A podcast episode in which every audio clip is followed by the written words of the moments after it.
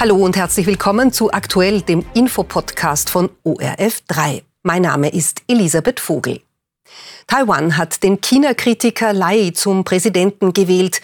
Über die Folgen der Wahl und wie groß nun die Gefahr ist, dass der Konflikt zwischen China und Taiwan eskaliert, habe ich mit Sinologin Susanne Weigelin-Schwirzig besprochen. Frau Professor Weigelin-Schwirzig, der Regierungskandidat und bisherige Vizepräsident Lai hat mit mehr als 40 Prozent einen überraschend klaren Wahlsieg erzielt. Wie beurteilen Sie denn den Ausgang dieser Wahl?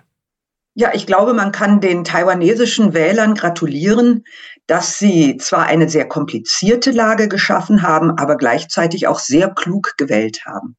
Sie haben einen Präsident an der Spitze ihres Landes, der nicht ganz so radikal vorgehen wird können, wie er das vielleicht in den vergangenen Jahren manchmal sich gewünscht hätte, weil er jetzt eigentlich an der langen Leine seiner beiden Oppositionsparteien regieren muss.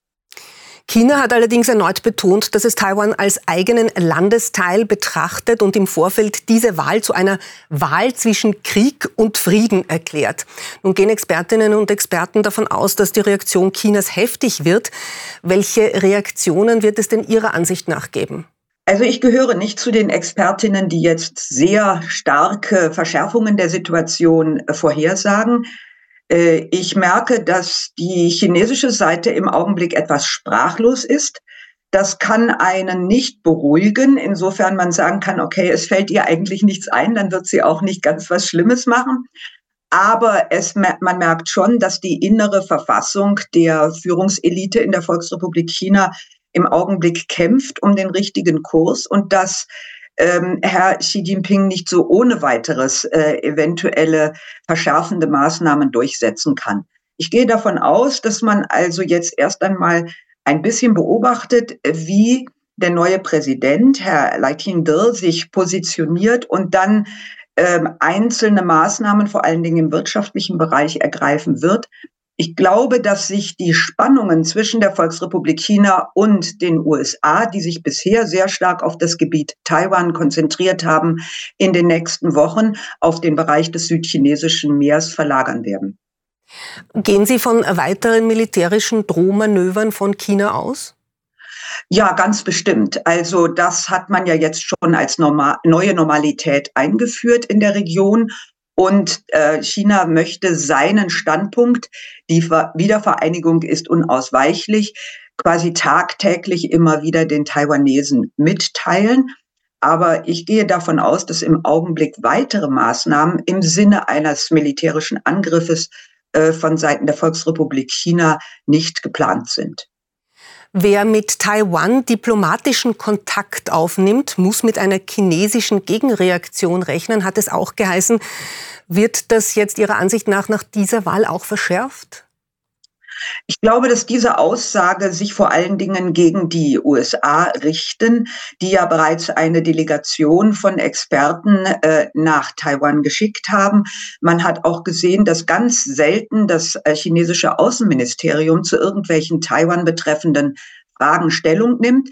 Das chinesische Außenministerium hat gestern sofort zu dieser Tatsache Stellung äh, bezogen und dabei etwas unterstrichen, was sehr, sehr interessant ist, nämlich immer wieder gesagt, dass diese Problematik mit Taiwan ein rein innenpolitisches Problem sei und dass keine dritte Macht das Recht hätte, sich in die Lösung dieses Problems in irgendeiner Form einzumischen. Und ich denke, dass deshalb das jetzt noch mal unterstrichen wird. Man merkt, dass sehr viel mehr internationale Aufmerksamkeit für Taiwan ähm, da ist und man möchte das zurückdrängen. Man möchte sagen, das ist unsere Angelegenheit. Haltet euch dabei heraus. US-Präsident Joe Biden hat auch gesagt, wir unterstützen die Unabhängigkeit Taiwans nicht. Allerdings sind natürlich die Vereinigten Staaten die größten und wichtigsten Unterstützer Taiwans. Welche Rolle spielen sie denn jetzt und in Zukunft in diesem Konflikt? Ja, man sieht sehr deutlich, dass äh, Herr Biden in dieser Situation, wo die USA weltweit sehr engagiert sind, vermeiden wollte, dass sich ein weiterer Konfliktherd in Ostasien aufbaut, der womöglich die USA noch mehr fordern würde als die Konfliktherde, die wir bereits jetzt haben. Und deshalb hat er das gesagt. Ich gehe davon aus, dass das eine Abmachung ist, die während des Besuches von Herrn Xi Jinping in San Francisco in dem Gespräch mit Joe Biden, was damals stattfand, äh, dass das abgemacht war, dass er diese Äußerung tätigen würde. Und ich glaube, dass man eigentlich in dieser Hinsicht in Washington auch beruhigt sein kann. Warum? Weil nämlich der neue Präsident auf Taiwan in seiner ersten Rede vor internationalen Korrespondenten gesagt hat, ähm, er ist dafür, dass man quasi eine Politik der überparteilichen Einheit in Taiwan fahren sollte.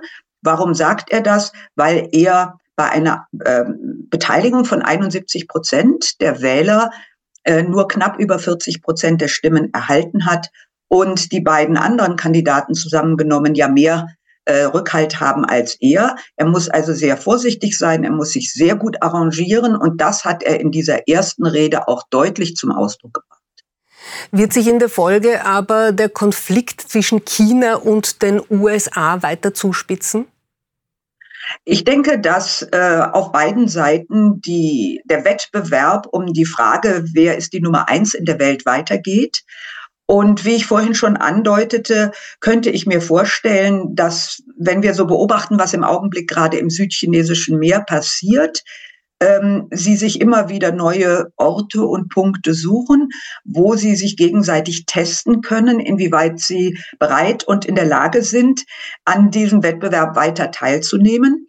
Die Grundtendenz ist im Augenblick etwas auf Deeskalation geschaltet, weil China sieht, dass Amerika in allen Teilen der Welt gefordert ist und im Grunde genommen China auch bemerkt hat, dass sie selber nicht in der Lage sind, jetzt dieses Vakuum, was da entsteht, zu füllen. Und so haben sich die beiden äh, Präsidenten in San Francisco darauf geeinigt, dass sie jetzt zumindest mal taktisch wieder etwas deeskalieren. Und ich glaube, das können wir im Augenblick beobachten. Das heißt, wenn ich Sie richtig verstehe, im Moment eher Deeskalierung der Situation als Zuspitzung. So würde ich das im Augenblick sehen. Äh, das hat natürlich auch Gründe, die sowohl auf der amerikanischen Seite als auch auf der chinesischen Seite liegen. Und man weiß leider, dass es manchmal auch Situationen gibt, wo Politiker Entscheidungen treffen, die für ihr Land von großem Nachteil sind. Aber unter den augenblicklichen Bedingungen sehe ich eher, dass die beiden großen Mächte, die um Hegemonie miteinander streiten, ähm, im Augenblick etwas zurückgehen in ihrer Offensivität. Eine letzte Frage noch zum Inselstaat Taiwan an sich. Der wird ja von den meisten Ländern der Welt noch immer nicht als unabhängiger Staat anerkannt. Wird sich das Ihrer Ansicht nach vielleicht jetzt auch mit dem Präsidenten, mit dem neuen in absehbarer Zukunft ändern? Ich glaube eher, dass man versuchen wird, auf anderen, auf andere Art und Weise mehr Kontakt zum Ausland zu bekommen. Denn es ist natürlich der Regierung in Taiwan klar, dass all jene Länder, die mit der Volksrepublik China diplomatische Beziehungen meistens in den 70er Jahren aufgenommen haben, mit dieser mit diesem diplomatischen Kontakt zur Volksrepublik China ausschließen müssen, dass sie Taiwan als unabhängigen Staat anerkennen. Und das würde natürlich andersherum auch bedeuten, dass wenn man dort Schritte unternimmt, dass dann sofort die diplomatischen Beziehungen mit der Volksrepublik China äh, abgebrochen würden. Und äh, das glaube ich nicht, dass wir im Augenblick in einer Phase sind, wo die meisten Länder der Welt so etwas auch nur in Erwägung ziehen. Dann sage ich vielen Dank für das Interview, Frau Professor Weigelin-Schwirzig. Dankeschön. Ich danke Ihnen.